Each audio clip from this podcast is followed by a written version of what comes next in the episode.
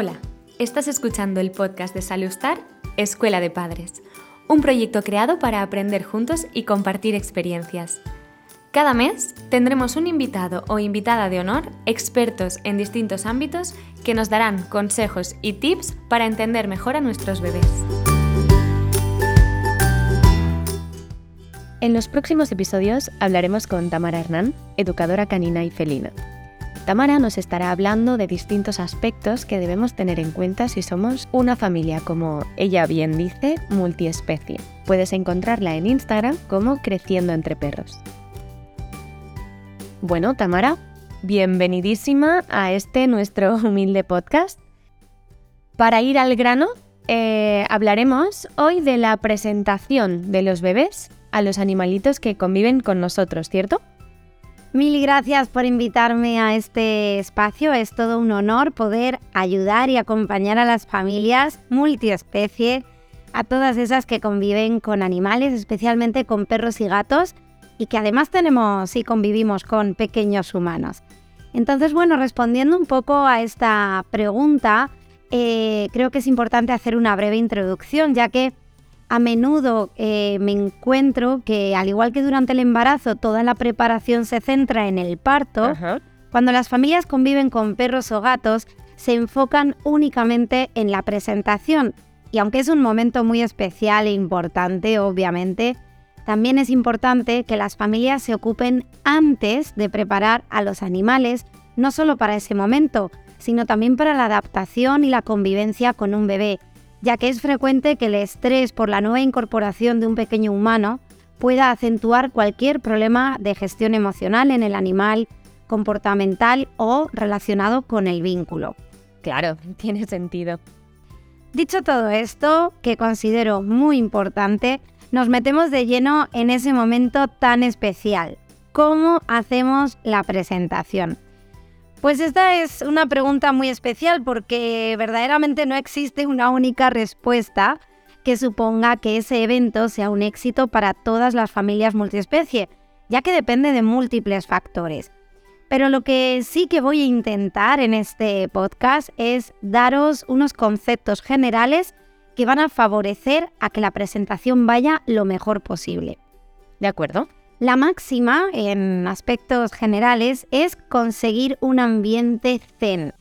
Y esto se puede conseguir de muchas formas. Podemos incluir aromaterapia, y aquí se recomienda mucho el uso de aceite esencial de lavanda.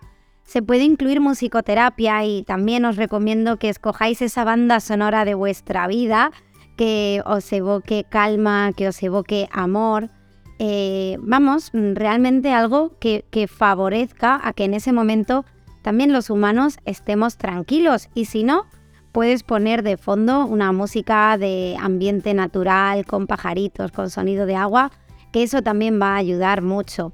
¿Y hay algo que podamos hacer o dar a los perros y gatos para que se tranquilicen un poquito? ¿Una ayuda?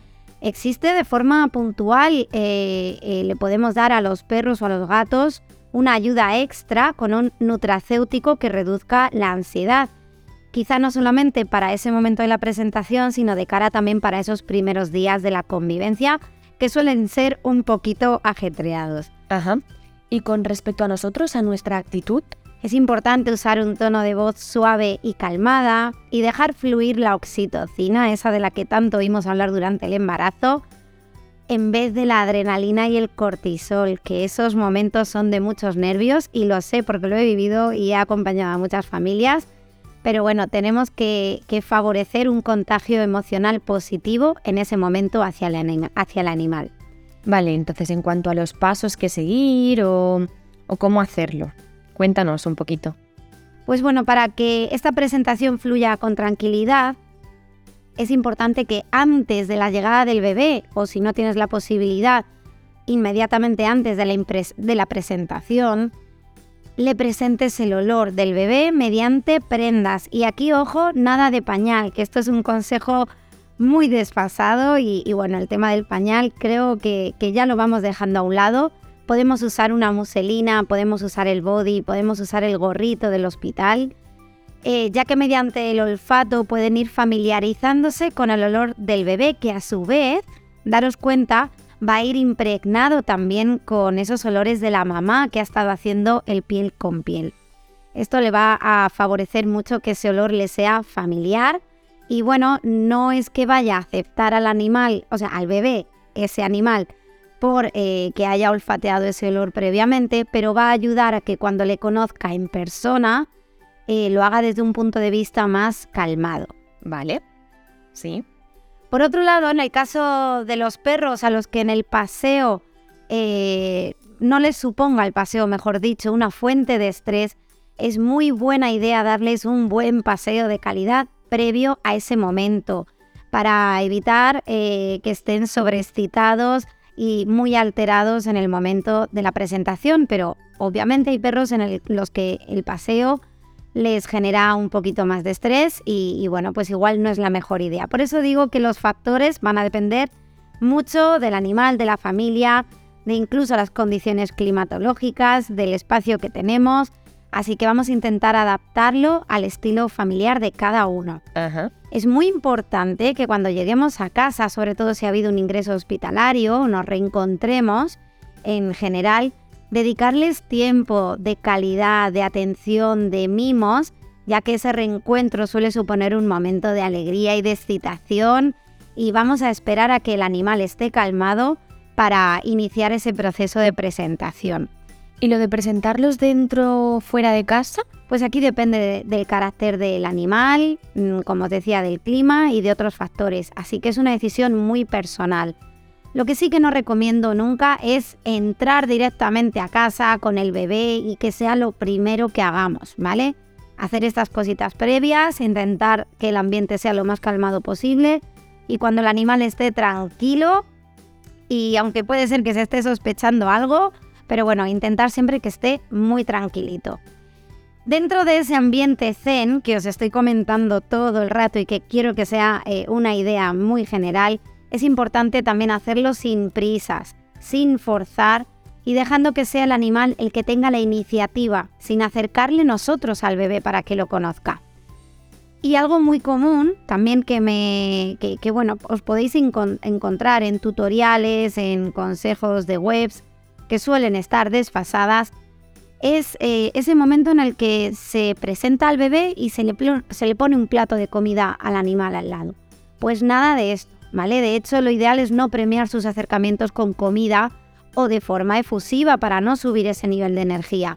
Lo que el animal necesita es tener esa energía baja y de calma, ser consciente de lo que está ocurriendo y simplemente unas lentas caricias y un tono de voz suave que le diga que lo está haciendo bien le van a servir de apoyo. Vale, o sea, cosas que no hacer es ni dar comida ni acercarlos de forma brusca o repentina, ¿no? Como dejarles un poco su tiempo. Es importante también, y esto mm, creo que es evidente, pero viendo lo, que se ve hoy en día en redes sociales, a veces parece que perdemos el norte, y es que tiene que ser siempre con supervisión, y supervisión no es estar grabando con el móvil a dos metros.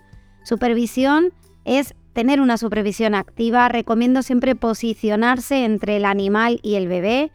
Y en el caso de que lo hagamos a través de un capazo o de un grupo cero, lo ideal es que también esté a su altura para evitar que el animal, en el caso de ser un perro, esté saltando o de que al gato o al perrito pequeño les esté generando ansiedad de no poder tener acceso visual o olfativo y, y bueno, pues es muy importante ponerlo a su altura con nosotros en medio. ¿Y si somos de los que tenemos a los bebés en brazos? Si lo haces en brazos, que también es una opción, eh, recuerda ofrecer su acceso para que lo olfatee desde los pies. Y aquí siempre existe el error de que solemos tener la cabecita del bebé en la curva del, brazo y le ofrecemos la cabeza. No, no, no, no. Vamos a ofrecer desde esa palma de la mano con la que sostenemos el culete de los bebés, vamos a ofrecer el acceso desde los pies. Y si están destapados esos pies, mucho mejor para que tenga acceso al olor de la piel y que no focalice tanto su atención en la cabeza o la cara. Vale. Y llegados a este punto, de la cara y de la cabeza, que tanto preocupa a las familias multiespecie, es que si el bebé goza de una buena salud y el animal cumple unas condiciones higiénico-sanitarias adecuadas, tampoco os tenéis que agobiar eh, de si el perro o gato olfatea o chupa las manos o la cara del bebé. Porque lo normal es que sea algo breve, puntual, y es que es la forma en la que ellos recogen la info necesaria para poder conocer a ese bebé. Así que bueno, no os agobiéis, de verdad, que no pasa nada, enseguida podemos higienizar la zona de nuevo y ya está. Y en el caso de que la presentación, por lo que sea, porque estamos en la calle o porque nos ofrece más seguridad, se haga con correa, y esto sí que es muy, muy importante, vamos a evitar la tensión de la correa, incluso la podemos dejar suelta en el suelo por si tenemos que echar mano de ella. Vamos a evitar las correcciones con tirones, los collares de ahorque, de pinchos y los movimientos bruscos. Encuentro todavía en muchos casos en los que estos métodos se usan y no pueden verse asociados a la llegada de un bebé porque va a ser una eh, asociación completamente directa, negativa, con la presencia del bebé. Y luego pasan las cosas que pasan. Entonces, como os digo, puede ser una herramienta de seguridad esa correa, pero eh, tened en cuenta estos conceptos. Sobre todo que lo puedo entender para esos perros que son más brutotes, invasivos, impulsivos, que a lo mejor son muy jóvenes todavía y no tienen ese autocontrol, ¿vale? También en estos casos recomiendo utilizar un arnés, dejarles puestos el arnés con el que paseamos eh, con ellos, en vez del collar, ¿vale? Porque agarrar del collar sí que al final supone un poquito más de tensión en ese cuello, ¿no? Entonces con el arnés en, algún momento nos puede servir de, para, de ayuda para sujetarle en el caso de que lo necesitéis. Eh, pero vamos, que si habéis aplicado todo lo que os he comentado antes de ese ambiente zen, es bastante improbable que necesitéis este tipo de ayudas. ¿Algo que decir así para acabar? ¿Algún consejito extra? que disfrutéis de ese momentazo de vuestra vida que es único y irrepetible, que lo grabéis, ¿vale? Eso también, que dejéis el móvil en algún lugar fijo, no seáis vosotros los que grabáis, vivirlo en primera persona y que os dejéis fluir, que no os dejéis llevar por las expectativas de los vídeos en las que se idealiza todo en las redes sociales.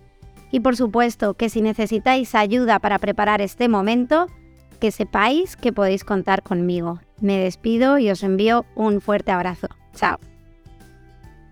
Gracias mil, Tamara. Creo que esto para los papis y mamis que conviven también con perros o gatos será súper útil. Para mí ya te digo que lo ha sido. Así que nada, nos vemos en el próximo episodio.